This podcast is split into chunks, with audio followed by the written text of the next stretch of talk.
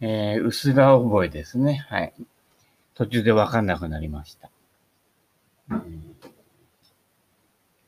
禁じられたゴルフ。いや、禁じられてないけどね。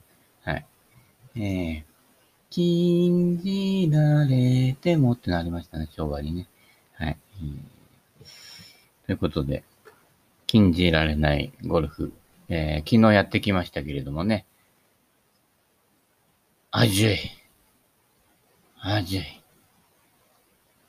うーん、7時台のスタートでちょっと早めにの方がいいかなと思ったんだけど、すぐ暑くなった。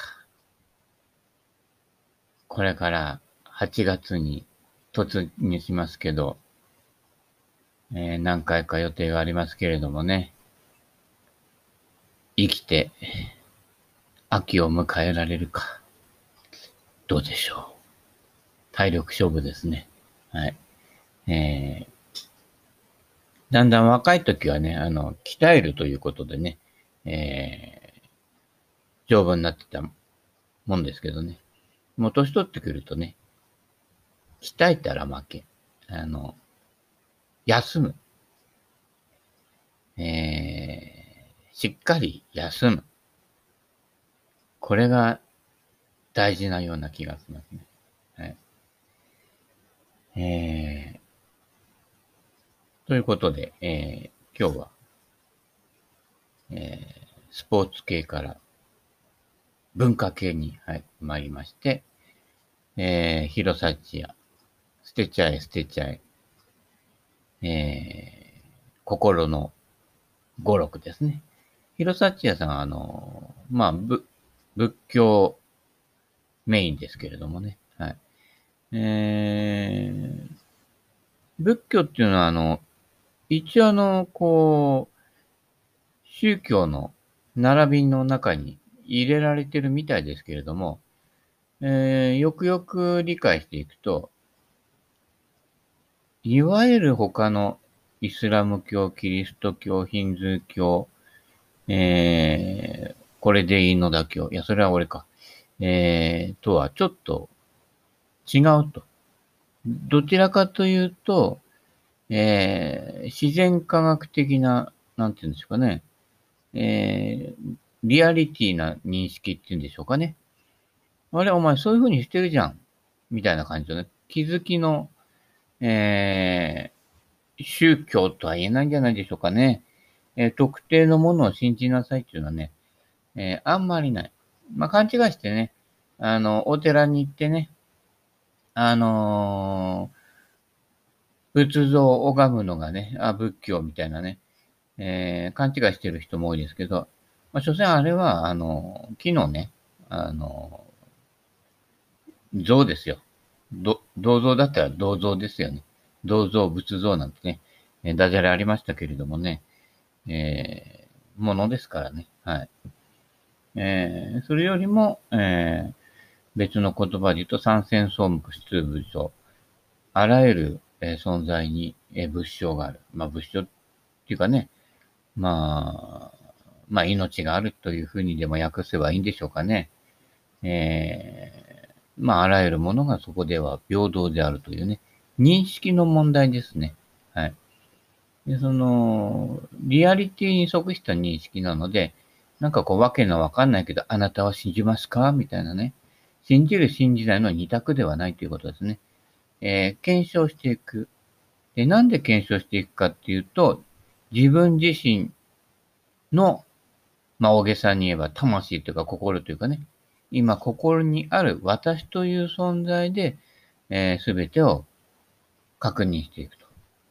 そこで仏教で一線超えるところというのがありまして、それは自然科学とはちょっと違うのは、まあ、自然科学も突き詰めていくとそこに行くんですけれども、対象として観察するんではないと。私自身がなるということですね。仏教っていうのは仏を崇めるんじゃなくて、仏になる作業ということですね。あるいは、えー、もう少しおごった見方で言えば、私が仏であることに気がつくと。だから、そうするとなんかね、勘違いして、信仰宗教じゃないけど、私は特別なの。あなたのことがわかるのって、そういう世界になっちゃう。それは間違いですね。間違いなく。100%。私も仏、あなたも仏、仏同士、みたいなね。えーそういう話なので、全く平等なんですね。あのー早い話、ランキング付けして見てるっていうこと自体が、人の差がなんですよ。比べるってやつですね。えーだから仏教では比べない。えー比類なきものになる。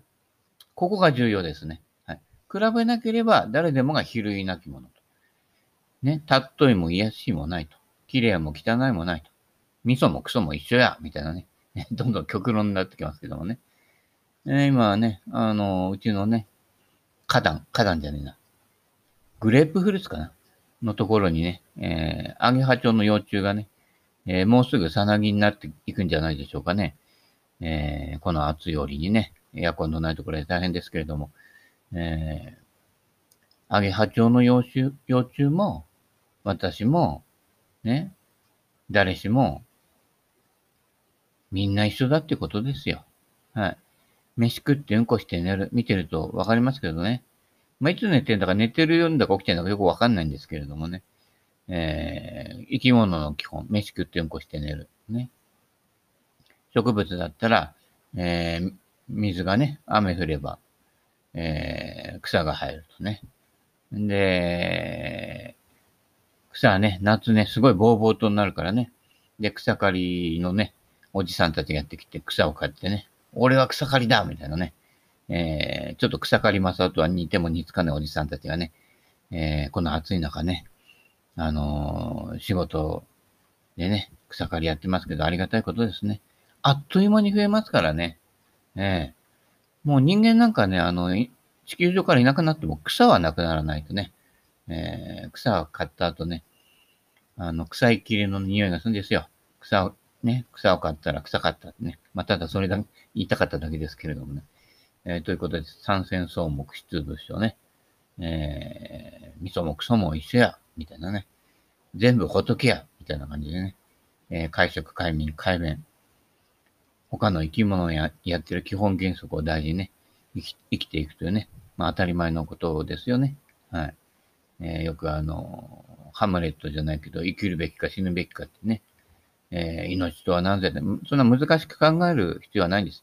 出てきちゃったから生きてみっぺ、みたいな感じですよね。もう、親がね、親の都合で、腹っと出てきちゃったのね、腹からね。でも、あとはもう覚悟決めて生きるしかない。死ぬまで生きてればいいわけですからね。そうすると仏教の教えでは、えー向こうから阿弥陀如来たちがやってきてね、えー皆さんを迎えてくれるわけですよ。極楽浄土に行きましょう、みたいな感じでね。まあ、地獄に行く人もね、多々いるようですけれどもね。仏教のすごいところは、向こうがやってくる。阿弥陀如来が向こうからやってくんですよ。どんなアホでも。そこがすごいところ。だからね、余計なことしないと。まあ、生きるの辛くてね、えー気持ちはわからんでもないわけだしね。自分だって昔ね、えー悩んだ時期もね、ありましたよ。多分。えーそうするとね、あ、死にたいな、なんていうね、ことが起きたりしますよね。その時にね、ちょっと待てよと。向こうからやってくるなら、こちらから行く必要はない。こちらから行くと自腹切らなくちゃいけないと。えー、阿弥陀さんが来て、ね、あの、エスカレーター式に持ってってくれるならね、これはありがたいということでね。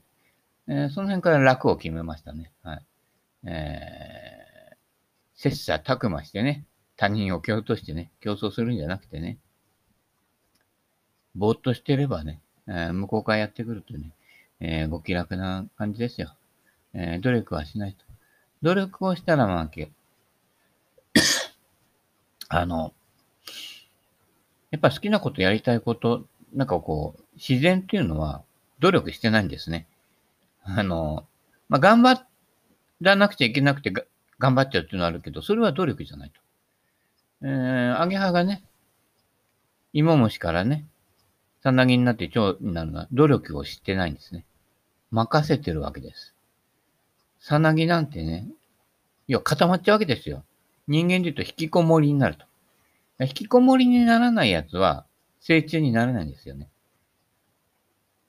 のべつ動き回って時間がない、時間がないってね、一番こう、貧乏な生き方ですよね。金、どんなに稼げてもね。えー、使う時間がないみたいな感じでね。で、たまの、たまの休みになるとすげえ贅沢してね。なんか金持ち臭くて嫌だな、なんてね、え、感じがするわけですよね。えー、それは貧しい生き方じゃないですかね。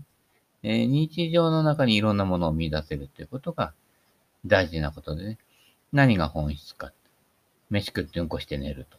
えー、この繰り返しを滞りなくね、え、寿命までね、やっていくということですね。はい。えー、他あんまり余計なことはありませんよ。はい。ということで、なかなか本題に入りませんけれども。詰め込みすぎの文明の力。ああ、今言ってることとちょっと繋がってきますね。快適な生活環境を大切に。何でも詰め込むでしょ？もう幼稚園からね、ずっと同じところ通うわけですよ。集合、ね、集合団体、えー、密なね、群れる生活をね。で、今になって群れるな、なんて言ってね、えー、密を避けましょう、みたいなね。2メートル間隔空きましょう、パーッと見て2メートル以内にね、寄ってる人なんかいくらでもいるわけですよね。ほんで感染者が何人になった、いや、そりゃ、なるだっぺよ、みたいなね、えー、いうのでね、いろんなものも混ざるんですよ。味噌とクソもね。えー、その上で、ある程度の不都合を受け入れつつ、えー、適度な距離をとってね、人間関係もそうですね。あの、心が飢えてる人ほど蜜を好むわけですね。だから、蜜を助長するのは心が飢えてる人ですね。みんなと一緒じゃなきゃ嫌みたいなね。えー、みんなと一つのことをやってね、え絆を高めるって。いや、やめてくれよみたいな感じですね。えー、私は私ですよね。えー、蜂とね、アリとね、アゲハとね、トンボがね、一緒になって同じとこにいたらね、えー、共食いしてね、あの、同じ穴の無地座になっちゃうからね、適度に分別されて、それは自然と、えー、適材適所、ね、えー、アゲハだったら柑橘系のね、葉っぱに卵を産むというね、ことが、すごいよね、そういうのがね、えー、勝手に分かるというの。努力じゃないと。備わってるものに敏感になると。自分を、えー、感じ取る。受け入れる。今人間に一番欠けてるのはそういう能力ですね。昔あったんだと思いますよ。うん。だから今文明の力とか多すぎちゃって、そういう感覚から離れちゃって、非常にバーチャルになる。で、ネット社会になって、より情報がね、錯綜するわけですよ。で、結局あのね、自分で考えてるんだなんて言ってもね、情報の寄せ集めとそれの組み合わせでしかないので、自分で発見したものではないわけですね。だから専門家が、えー、重宝されるんだけど、それがね、危ないんですよ。確認できないんだから。専門家が確認したものは正しいと信じ込むしかないから、仏教より怪しいわけですよ。あの、信仰宗教より怪しいわけですよ。そうだと思い込むっていう作業がどっかで入っちゃうわけですね。でそこで人っていうのはどんどん洗脳されていくということなので、えー、自分の感性、感じ、それから、あの、その分野の勉強だけじゃなくて、それにまつわるいろんなこと、雑多なことね。意外とその中の方が、いろんな、こう、知恵が入ってるというかね、気づきがあると。で結局は、えー、知識と入れても、自分がそれを見つけないと身になってないと。ピタピタゴラスのね、定理をね、使えば、誰でも答えはね、模範解答は出せるんですけど、じゃあ、ピタゴラスの定理をね、発見できるか君はっていうことですね。あ自分でこあ、これ不思議などうなってるんだろうって言って、あ、こうなってるんだっていうのを自分で発見して見つけるプロセスが大事で、えー、ピタゴラスの定理をね、学校で丸暗記するはね、結果は出ますよね。結果は正解出るんだけど、ピタゴラスはピタゴラスの定理を発見するときにすごい喜びがあったわけですよ。なんだ、そうなってんだ、すごいじゃんっていうのがね、あるわけね。それを体験していくのが本当の意味での教育になるわけですけど、そういった意味では、誰も勉強してる人いないんですよ。はい。えー、だからそこは詰め込み教育ですね。えー、で、詰め込み教育で、学んだね、他人のコピペの知恵ですよね。で、これを組み合わせて、新しい文明の利器を作って、人類は進化したなんてね、のたまってるわけですけどね。宇宙行ったって飯食ってうんこして寝るは変わらないわけですよね。はい。で、そういうベースから行かないと本質を見失うということですね。どの分野の何何でもそうだと思います。はい。家が狭いと不平を言い、広い家に住みたいと願う前にやれることがあるのではないか。ね、広い家、ね。茨城とかね、結構ね、広い家、空いてますよ。広いです。昔ながらの日本家屋が、今なら30分限定、半額みたいなね、どっかのコマーシャルじゃないけどね、オペレーターを増員してね、えー、オペレーターいませんけどね、あの、ばあちゃんが、えー、みたいな感じでね、電話口出るだけですけどもね、えー、地元の不動産屋とかね、えー、そういう物件ね、結構持ってるようですよ。